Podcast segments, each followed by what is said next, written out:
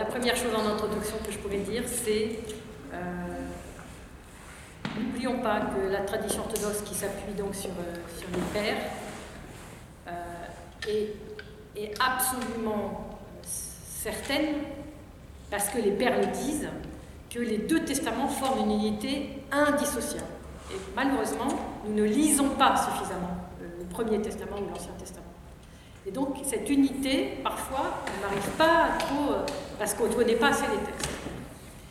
Euh, euh, et, le sens, et ça c'est le Père Jean Braque qui le dit, le sens du Nouveau Testament a commencé à nous être révélé dans l'Ancien, et le sens de l'Ancien Testament sera confirmé par le Nouveau.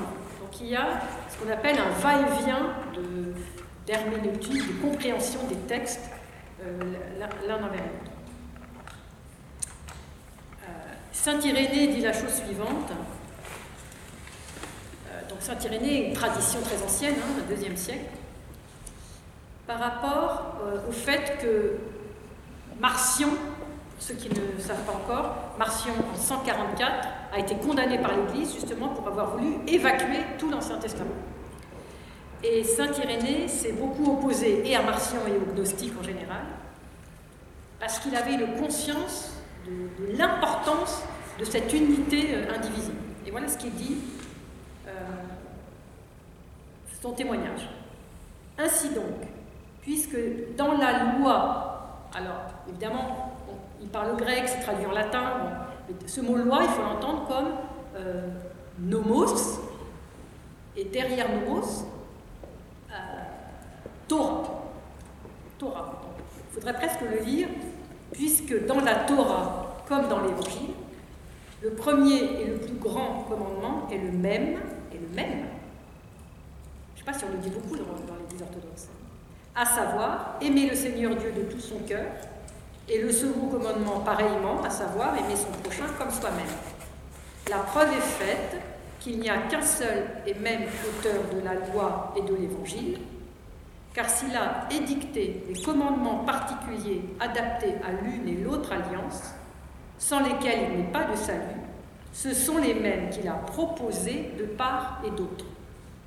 C'est, quand même étonnant, parce que ce n'est pas tellement ce qu'on entend dans l'Église. Pourtant, c'est Saint, Irénée, hein, quand même un des piliers euh, de la foi orthodoxe. Euh, donc, on comprend que l'Église n'ait jamais accepté l'hérésie de Marcion. Ça, c'est un premier point. Premier point d'introduction. Le deuxième point d'introduction, c'est qu'on pourrait se dire quelle Bible, euh, quelle Bible euh, sur quelle Bible s'appuyaient les pères? Alors, nous avons ici quelques hébraïsants, nous aimons la Bible hébraïque, mais la Bible des pères s'appuie sur la Septante, c'est-à-dire la Bible grecque. Et alors, ce qu'on entend dans nos églises, c'est ben, la Bible grecque, ça n'a pas grand-chose à voir avec la Bible hébraïque. Eh bien, nous nous trompons. Quand on entend ça, il faut pouvoir répondre disant Eh bien, ce n'est pas tout à fait exact. Alors, effectivement, euh, il y a des nuances, des nuances certaines, mais il ne faut pas oublier une chose c'est que cette Bible grecque, elle est traduite à partir de la Bible hébraïque. Donc, il y avait bien une Bible hébraïque qui était ce qu'on appelle la forlage, c'est-à-dire le, texte source sur lequel a été euh, traduit le, texte que nous avons la Septante. Et comme cette première Bible grecque n'a pas été conservée, n'a pas retrouvé, eh bien, toute la question, c'est est-ce que finalement, cette Bible septante ne nous présente-t-elle pas la, situation biblique la plus ancienne, la plus archaïque, et donc la plus, euh, en direct, en prise avec la, tradition juive? On peut répondre à cette question comme on veut, je, laisse comme question. Euh, et ce qui est très important, c'est qu'à chaque fois que le Nouveau Testament, notamment Matthieu, mais y compris Jésus, et y compris les autres, disent, y compris d'ailleurs Pierre, euh, Paul, selon les Écritures, ou comme il est écrit, et selon ce qui est écrit, il s'agit toujours du Premier Testament. On n'a pas de Nouveau Testament encore. Donc tout ça, il faut tout le temps le redire, parce qu'il faut bien l'avoir à l'esprit euh, pour, comprendre, pour comprendre quelque chose.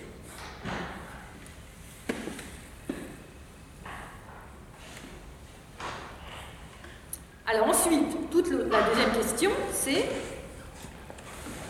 euh, si euh, le Nouveau Testament est aussi important,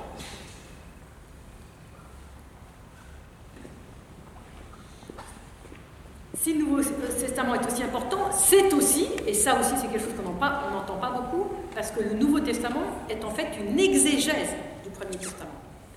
Le Nouveau Testament est une sorte d'excroissance qui est, bon, qu'est-ce qui s'est passé avec l'avènement de Jésus et avec l'expérience que les apôtres ont fait de Christ Comment, premièrement, on le rattache, mais comment on comprend euh, ce, Premier Testament, notamment la Torah et les prophètes, à la lumière de l'événement de Jésus-Christ Donc on, a une exégèse.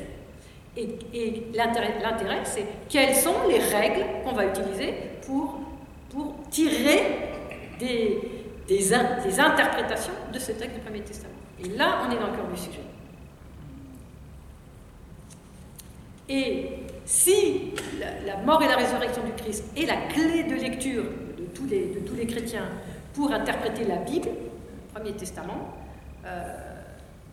qu'est-ce que comment les pères ont, eux, élaboré leur propre lecture, leurs propres règles d'interprétation de lecture, et est-ce qu'ils euh, se sont appuyés, comment est-ce qu'ils se sont appuyés sur ce que les apôtres ont dit et ce que Jésus lui-même a dit? C'est-à-dire qu'en fait, toute la, question, c'est les pères interprètent, mais ils n'interprètent pas euh, comme ça en l'air, ils interprètent parce qu'il y a déjà des écritures, que ce soit Paul, les épîtres, les premières épîtres, et puis ensuite quatre évangiles et puis toutes les épîtres, les autres épîtres jusqu'à l'Apocalypse. Donc il y a dans ces textes-là des règles même qu'on peut tirer de ces textes. Et donc les pères vont s'inspirer de ces règles.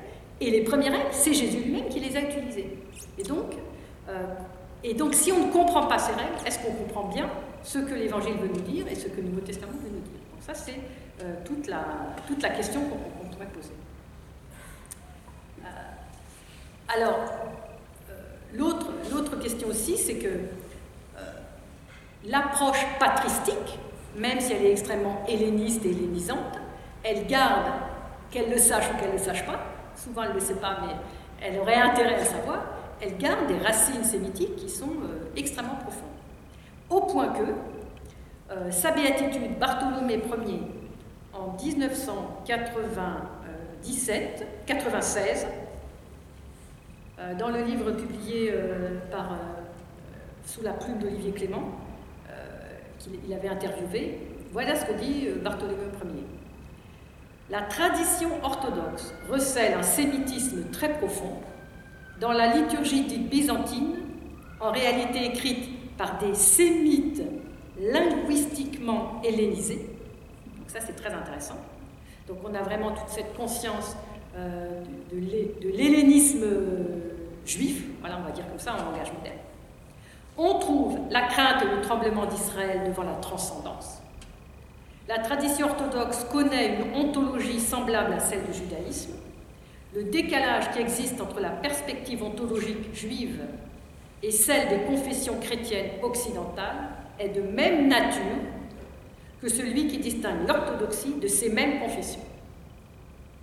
Au point de départ de l'ontologie, en effet, nous trouvons dans le judaïsme et l'orthodoxie la primauté de la personne et non pas la primauté d'une essence intelligible. là, il parle un peu en langage philosophique, mais c'est intéressant. Donc ça veut dire que, euh, et ça on l'a touché du doigt beaucoup, plein de fois, au niveau de l'anthropologie, pour résumer ce que dit Bartholomé, on se sent beaucoup plus en, phase et beaucoup plus sur le même plan avec nos amis euh, de langue sémitique, les amis juifs et aussi euh, tous, les, orientaux, hein, que avec une conception, euh, en tout cas actuelle, dans, certaines parties de l'Occident. Et au point que certains ont dit, bah, en fait, certains ont fait un décalque et on connaît On connaît le Christ hébreu, euh, le nom m'échappe maintenant, de Trémontant, le Christ hébreu, donc, ou d'autres. On connaît le décalque, le qu'ont fait certains, euh, en voyant le grec des évangiles, de dire, bah non, derrière c'est l'agencement des mots grecs, en fait, en fait, il y a de l'hébreu derrière, parce que l'ordre des mots ne correspond pas habituellement à ce qu'on fait en grec, sachant qu'en grec, on peut mettre les mots un peu dans n'importe quel ordre, entre guillemets, si on respecte bien les règles de grammaire. Mais donc, si on suit l'ordre des mots hébreux, ça veut bien dire qu'il y avait probablement un substrat hébreu, ou en tout cas une tradition orale hébraïque, très importante.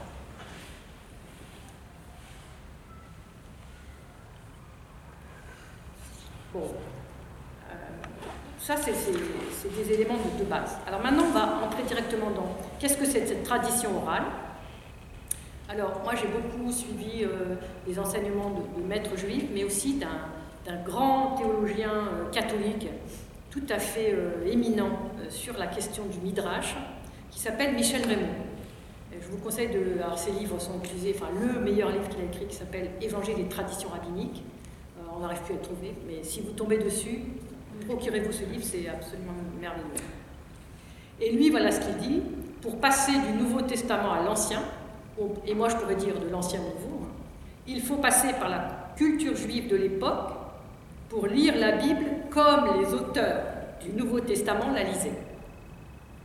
Et donc en fait c'est ça la clé pour nous de lecture, c'est comment euh, Matthieu s'adresse à sa communauté, euh, Marc à sa communauté, Luc à sa communauté, même si s'il y a des milieux hellénistiques, etc. On est d'accord et qu'on est aussi dans du paganisme, surtout avec Marc, Luc. Mais n'empêche, comment ils s'adressent à leur communauté et, euh, et ils ont des termes, ils ont des, manières de faire qui sont typiquement sémitiques, typiquement de synagogales, qu'on ne comprend plus et qu'on interprète, j'ai envie de dire, avec 2000 ans d'histoire, complètement décalé, et du coup, bah, on n'est plus dedans. Alors, on va essayer de passer à quelques exemples concrets qui vont paraître insignifiants, mais euh, bon, on n'a pas le temps d'en donner, mais quand on en trouve 10, 20, 30, 100, 200, on commence à se dire c'est un peu moins insignifiant. Alors, même si c'est des tout petites choses, on, va le regarder tout de suite. Alors, on va donner un premier exemple. Étienne, dans son discours au chapitre 7 des Actes des Apôtres.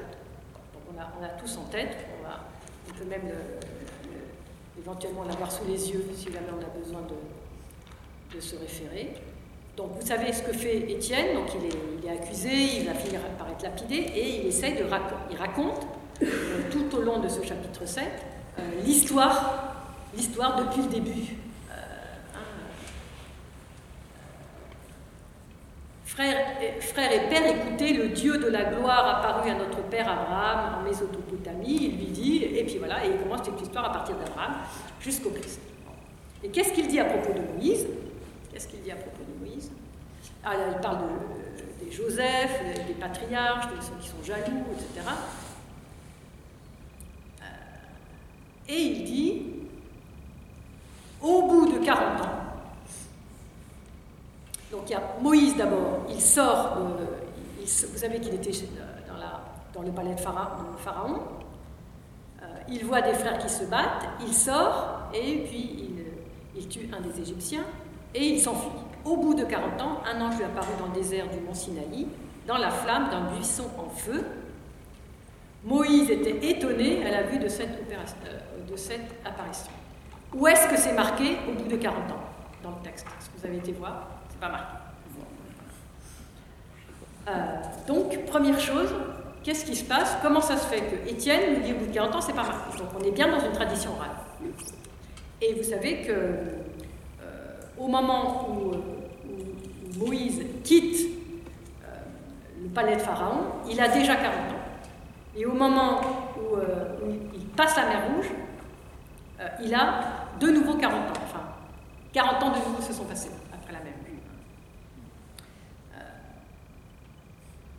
Donc, euh, la pensée, donc, il, par exemple, au chapitre 7, verset, euh, verset 23, la pensée lui vint de visiter ses frères les Israélites, donc il est encore dans la maison de Pharaon, comme il atteignait la quarantaine.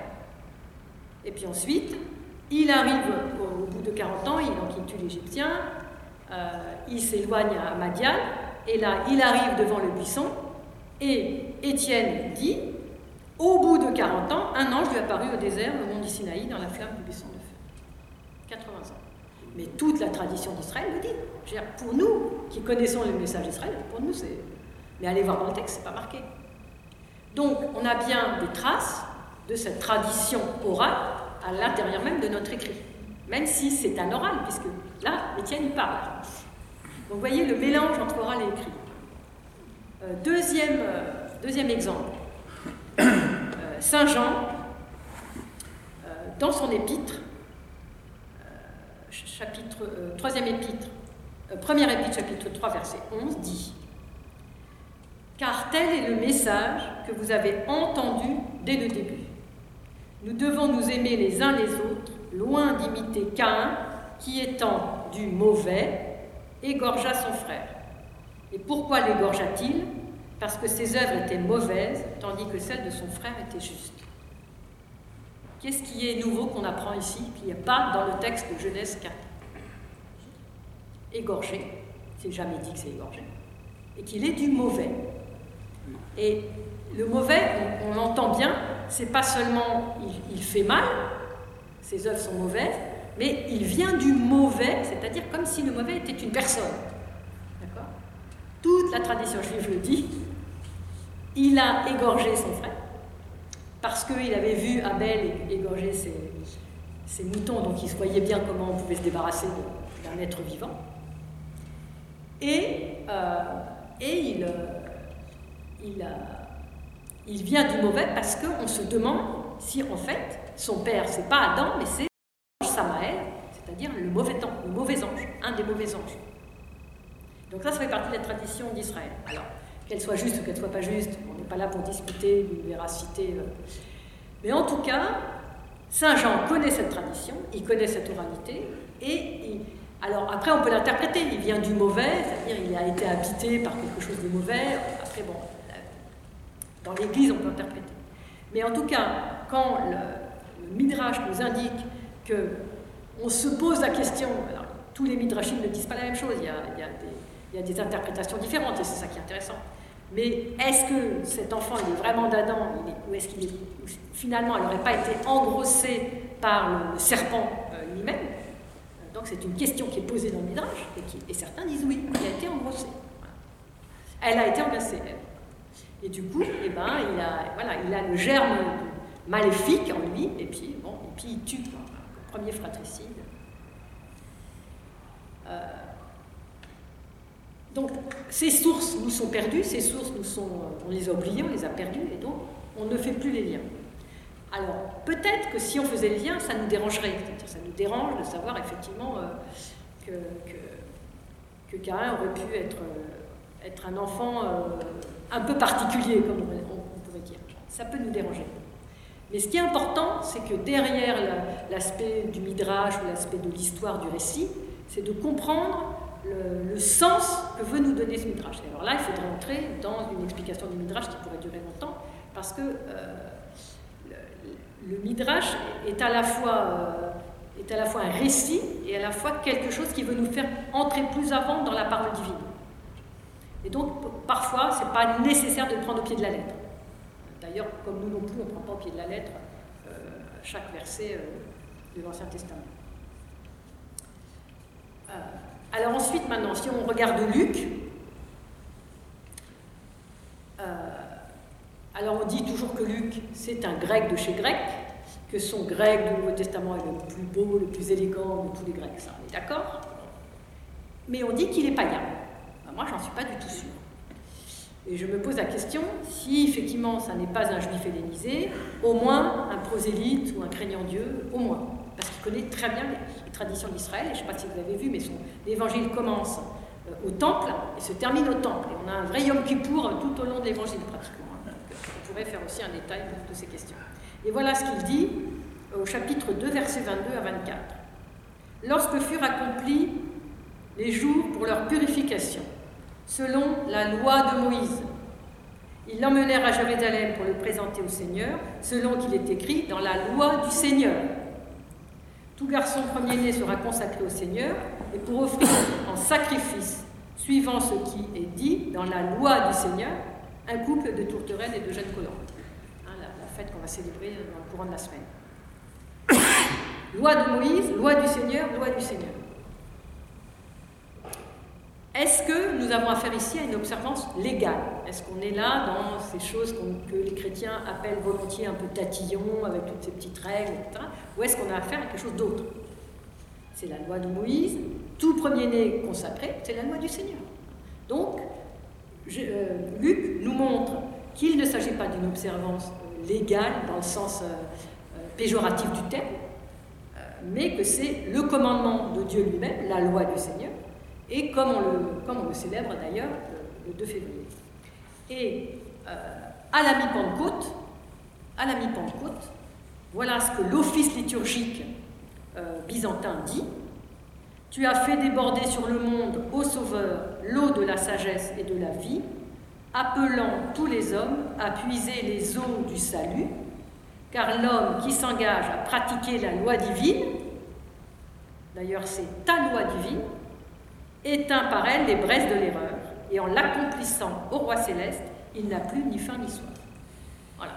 Vous voyez là, l'hymnographie, sans peut-être s'en rendre compte, reprend l'évangile et reprend euh, l'idée de cet accomplissement du Christ qui est, euh, euh, de s'engager à, appliquer complètement la loi divine, ta loi divine, et en le faisant, on l'accomplit. Alors, donc on pourrait dire que on pourrait encourager nos, frères et sœurs orthodoxes à, à chaque fois qu'ils lisent euh, des choses euh, voilà, qui semblent être de l'ordre du légalisme, euh, du tatillonnage, comme on, en entend pas mal, pas mal parler, est-ce qu'on ne pourrait pas s'engager à lire d'une manière plus, plus hébraïsante, on pourrait dire? Par exemple, derrière le mot nomos, mettre le mot Torah. Derrière le mot, le mot esprit, mettre le mot pneuma ou le mot ruach le mot neshama, selon, selon la. etc. C'est-à-dire essayer d'entendre une résonance hébraïque, donc c'est là où un minimum d'hébreu peut être utile. Minimum, on n'a pas besoin tous de faire des grandes études d'hébreu, mais avoir des notions de cette, de cette concrétude de la langue, euh, moi ça me semble. Euh, voilà. Et ou bien, au lieu de parler d'esprit, parler de souffle. Parler de souffle. Voilà. Euh, bon, voilà. Donc. Dernier, dernier euh, élément, parce que je ne voudrais pas être trop longue. Euh, alors, on va donner quand même encore un exemple. Euh, l'exemple de Luc au chapitre 4. Ça vous dit, tout de suite, Luc chapitre 4 Donc c'est Jésus qui, qui est à la synagogue et qui ouvre, et qui ouvre le livre qu'on lui tend à la synagogue, à la synagogue de Nazareth. Qu'est-ce que fait Luc euh, qu'est-ce, que, dit Jésus dans, cette, euh, dans ce chapitre? Chapitre 4 de Luc. Il dit aujourd'hui, donc euh, il ouvre au prophète Isaïe, hein, comme on sait.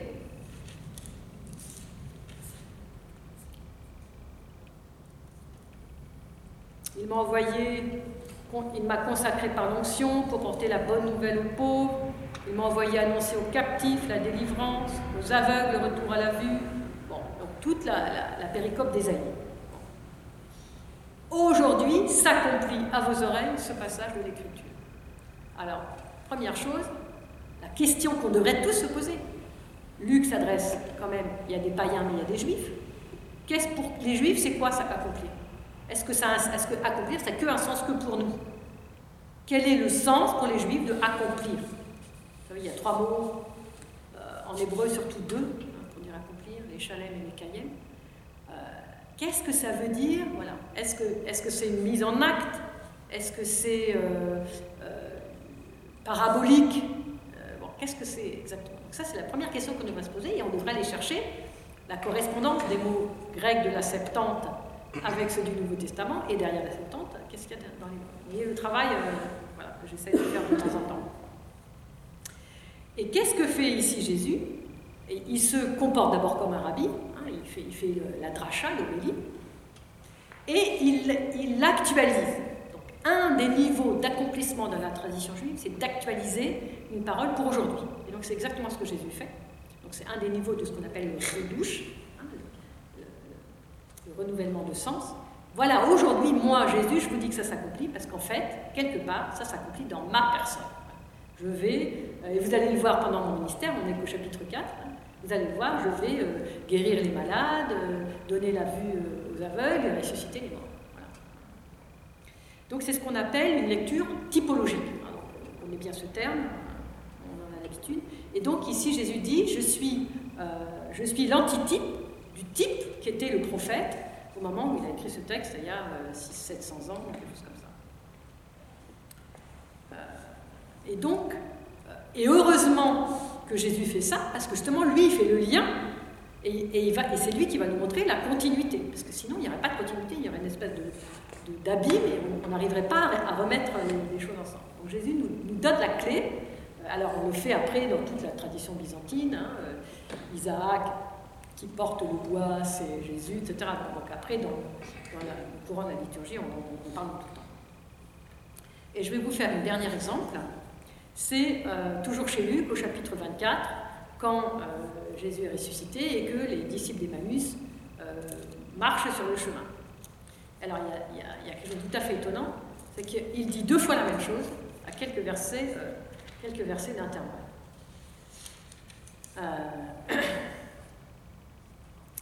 donc il marche, les deux disciples marchent, et puis ils se lamentent, hein, ouais, trois jours, les femmes disent que, mais et à ce moment-là, Jésus arrive et il leur dit Cœur sans intelligence, lent à croire à tout ce qu'ont annoncé les prophètes. Et d'ailleurs, entre guillemets, dans le credo, on le dit bien. Qui a, qui l'a parlé, c'est l'Esprit Saint par le prophète. Mais c'est énorme. C'est énorme. Si l'Esprit Saint parle par les prophètes, c'est pour ça que les prophètes, c'est des saints. Hein, parce que l'Esprit Saint, il parle par les, par les saints. Et puis par les, gens un peu éveillés. Donc, lent à croire à tout ce qu'ont annoncé les prophètes, ne fallait-il pas que le Christ endura ses souffrances pour entrer dans sa gloire?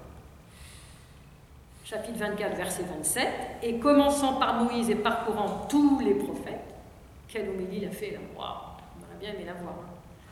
Il, leur interpréta dans, toutes, interpréta dans toutes les Écritures ce qui le concerne. Donc ici, alors là, qu'est-ce qu'on se dit? Qu'est-ce que ça veut dire? Alors, est-ce qu'on se pose la question d'abord?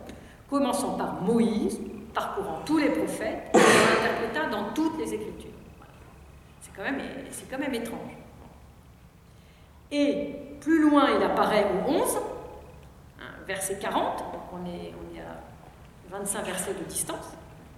Ayant dit cela, il leur montra ses mains et ses pieds, et comme dans leur joie, ils n'arrivaient pas à croire, ils, étaient saisis d'étonnement, il leur dit, euh, donnez, moi quelque chose à manger, ils mangent, et il leur dit, telles sont bien les paroles que je vous ai dites lorsque j'étais encore avec vous, il faut que s'accomplisse tout ce qui est écrit de moi dans la loi de Moïse, les prophètes et les psaumes. Et en fait, ces deux versets, versets 27 et verset 44, sont euh, une espèce de copier-coller. C'est-à-dire qu'il refait une homélie. Euh, quand Jésus dit, commençant par Moïse, Parcourant tous les prophètes, il interprète dans toutes les Écritures, il fait ce qu'on appelle dans la tradition hébraïque une harissa. Qu'est-ce que c'est une harissa C'est un collier. Qu'est-ce que c'est un collier? Ben, Il y a des perles. Et, et le collier préféré des pharisiens, c'est quand on enfile les perles sur les trois parties de la Torah, trois parties du Tanakh, plus exactement, c'est-à-dire de la Bible hébraïque, la Torah, les Nevi'im, les prophètes, et les Ketuvim, les écrits. Commençant par Moïse, c'est-à-dire Moïse comme celui qui a écrit la Torah, continuant par les prophètes, donc les Névim, la deuxième partie du corpus, et interprété dans toutes les écritures, tous les autres écrits, et les psaumes et Job, etc. Et pareil, quand il dit 20, euh, versets plus loin, la loi de Moïse, les prophètes et les psaumes. Pourquoi il dit les psaumes? Parce que les psaumes, c'est le premier des livres dans la Bible hébraïque de la partie des écrits. Donc il suffit de dire le premier, et puis on sait qu'on parle de et eh bien là, on n'a pas l'homélie, mais en tout cas, euh, c'est à ce moment-là qu'il leur ouvrit l'intelligence à comprendre les Écritures, parce qu'ils parlent leur langage. Et donc nous, euh, eh ben, si on voulait vraiment comprendre les paroles de Jésus, il faudrait qu'on aille voir euh, bah, toutes les paroles qu'il a dites, dans, l'Évangile et peut-être toutes celles qu'on n'a pas, dans la Torah de Moïse, dans les prophètes. Vous voyez le travail. Si on faisait, on, arriverait à en savoir un peu plus sur, sur les paroles de Jésus. Donc ce collier, cette rarisa, c'est typique, ça fait partie d'une méthodologie typique de la tradition juive, et, euh, qui est, euh, est d'une importance euh, pour eux capitale. Parce que le fait de pouvoir mettre sur un fil, on pourrait dire, des, perles qui sont des versets bibliques des trois parties de la Bible hébraïque, ça veut dire que tout se prolonge et on pourrait dire que nous, on pourrait le prolonger avec le Nouveau Testament. On ferait un, collier de quatre paires. Et j'ai repéré chez euh, quelqu'un comme Irénée, il fait des colliers de quatre paires. Il prend les. Et je ne sais, pas si c'est ce que c'est que la harissa, mais je peux vous dire qu'il en fait. Je n'ai pas, retenu ici là pour. Mais euh, je pourrais éventuellement. Euh, on, pourrait éventuellement reparler.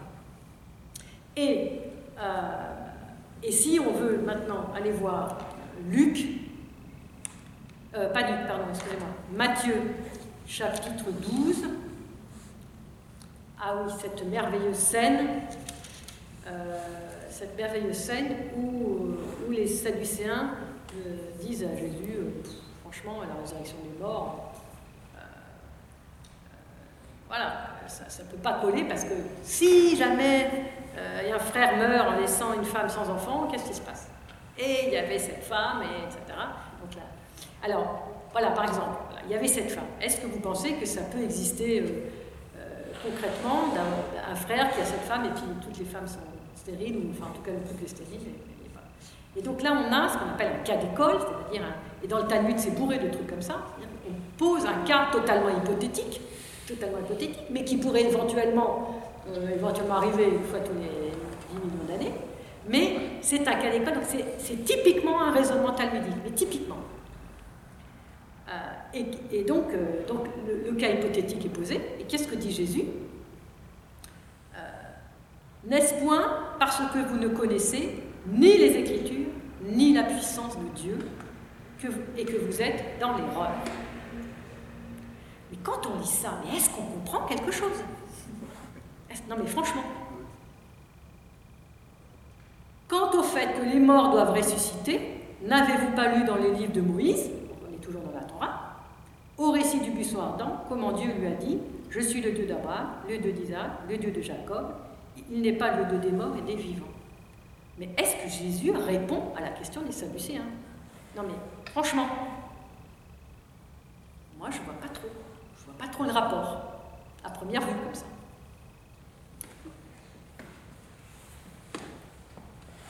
Alors première chose, qu'on comprend tout de suite quand même, c'est que Jésus croit à la résurrection. Euh, donc, ça veut dire qu'il n'est pas de l'école des Sadducéens, mais qu'il est de l'école des pharisiens. Parce que les pharisiens croient à la résurrection. Et si nous croyons à la résurrection, alors bien sûr nous croyons à la résurrection du Christ, mais nous croyons aussi, comme les pharisiens le croyaient, à la résurrection des morts.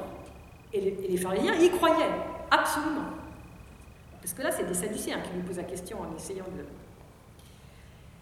Et euh, et Jésus répond, premièrement, qu'ils sont dans l'erreur, deuxièmement, qu'ils ne connaissent pas les Écritures. Est-ce que ça voudrait dire que dans les Écritures, la résurrection des morts est, indiquée? Ça, veut dire que c'est indiqué, puisque vous ne connaissez pas les Écritures. Donc comment on va aller le chercher?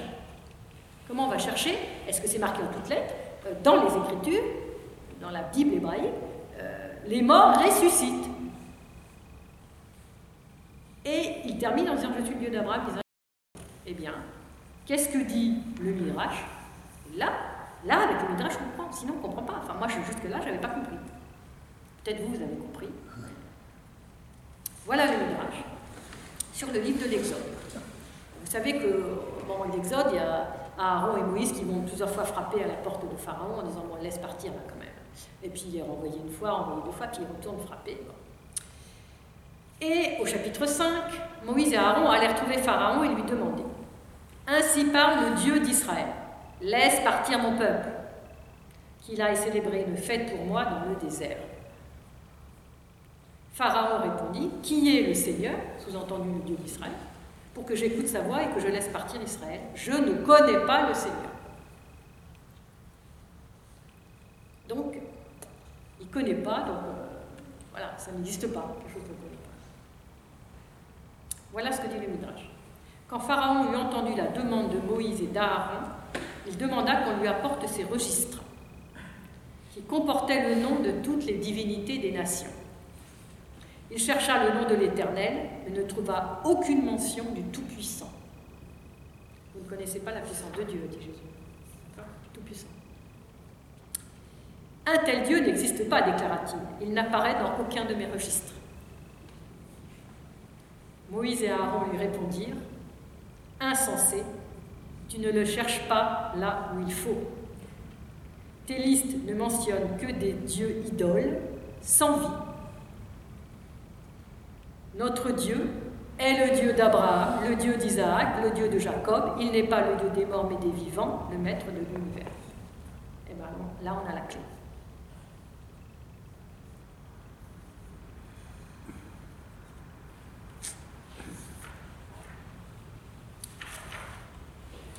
Alors on va conclure. on a tout dit presque.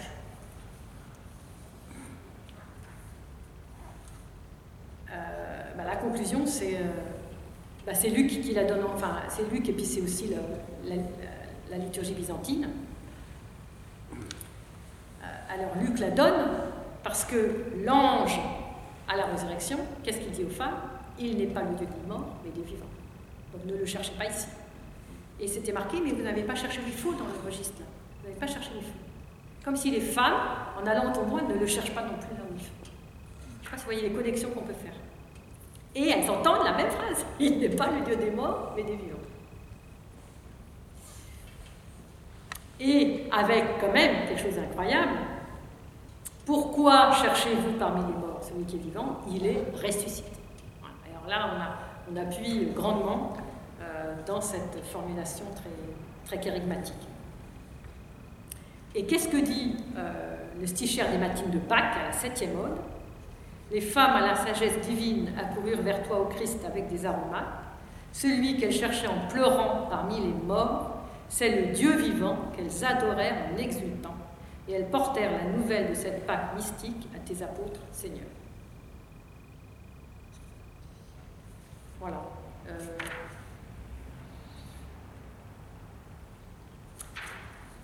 Bon, je vais conclure.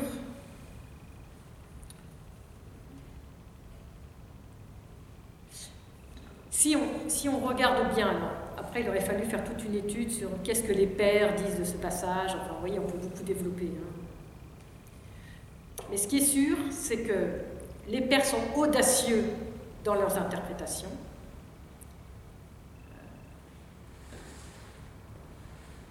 Olivier Clément nous donne parfois la clé de, cette audace.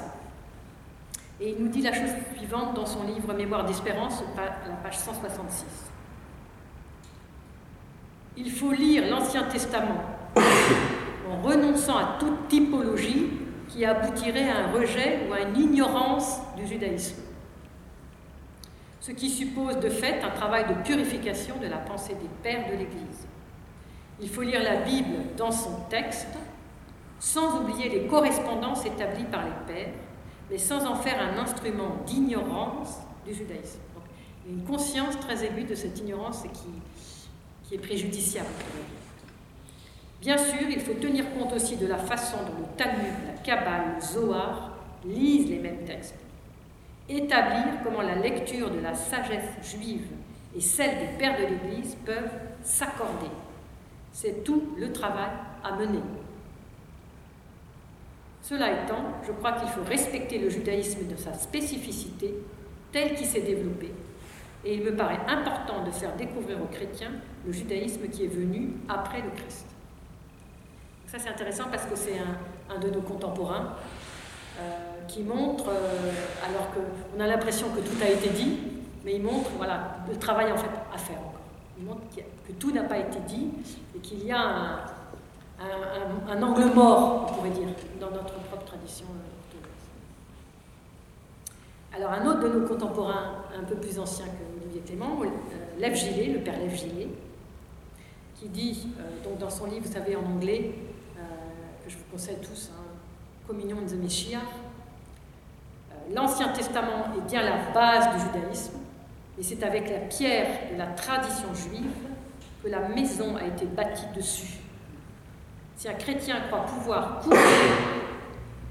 pouvoir couronner, l'édifice juif, juif simplement en superposant le Nouveau Testament à l'Ancien, il est comme un homme qui tenterait de poser le toit de la maison directement sur les fondations, au lieu de le mettre au sommet.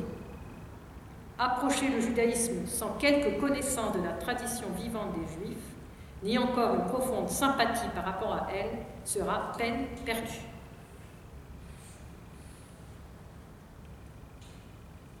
Et il termine, et je trouve que c'est euh, vraiment très intéressant parce qu'il cite, euh, aussi euh, un des, un des juifs de son temps qu'il côtoyait beaucoup. Il termine en disant S'il devenait évident que la religion de la Torah que professaient les pharisiens, ça c'est important parce que donc il y a cette conscience chez Gilet qu'on n'a pas beaucoup, c'est que les rabbins d'aujourd'hui sont descendants des pharisiens. Et comme les pharisiens, excusez-moi le terme, ils ont quand même mauvaise presse dans nos écritures, en tout cas dans le Nouveau Testament, si on ne réhabilite pas euh, la, force, la puissance de, foi, d'adhésion à Dieu des pharisiens, on ne pourra jamais, pourra jamais entrer dans, ce monde-là. Sachant que pourquoi euh, les évangiles ont, mis un peu le focus sur ce qu'on appellera les mauvais pharisiens, euh, c'est justement pour se distancier, pour que les chrétiens se distancient de, de, ce qu'ils vivaient, de ce que certains vivaient de, pas correct. C'est comme on, on dirait tous les orthodoxes sont mauvais. Il y en a certains qui sont mauvais. C'est pareil chez les pharisiens, ce qui est logique. Mais n'empêche que comme nous, on n'a qu'une petite fenêtre, on ne voit pas tout ce qu'il y a à côté. Et notamment ce, midrash extraordinaire sur les pharisiens, à l'intérieur du Talmud. il y a une auto-critique euh, intérieure où il dit qu'il y a sept genres de pharisiens, il y en a cinq détestables, un moyen, et il n'y en a qu'un genre qui est très bien, c'est le dernier. Donc, ça montre bien qu'eux-mêmes, ils, pensent que parmi les pharisiens, il y a une grosse majorité qui sont vraiment euh, assez détestables. Voilà. Donc cette autocritique, elle est intéressante aussi pour nous, parce qu'on peut, peut la faire aussi pour nous. Euh, donc voilà, donc, je pense que le père Lév il avait, compris ça. Donc, si la religion de la Torah que professaient les pharisiens, alors on pourrait dire aujourd'hui que professent les rabbins aujourd'hui, on pourrait dire, exprime une authentique expérience spirituelle, est une source d'inspiration pour vivre et mourir saintement, est-ce que la force spirituelle du christianisme en serait-elle amoindrie? Le chrétien ne devrait-il pas se réjouir d'apprendre que le juif, même le pharisien, en sait plus long que ne le croit sur les sujets spirituels et qu'à sa manière, différente de l'approche chrétienne, il aime le Seigneur son Dieu de tout son cœur, toute son âme et tout son esprit, et son prochain comme lui-même ce n'est pas seulement au scribe qui avait répondu avec sagesse, mais aussi à l'authentique amour de Dieu du prochain des pharisiens, que Jésus adresse cette parole, tu n'es pas loin du royaume de Dieu. Sul é de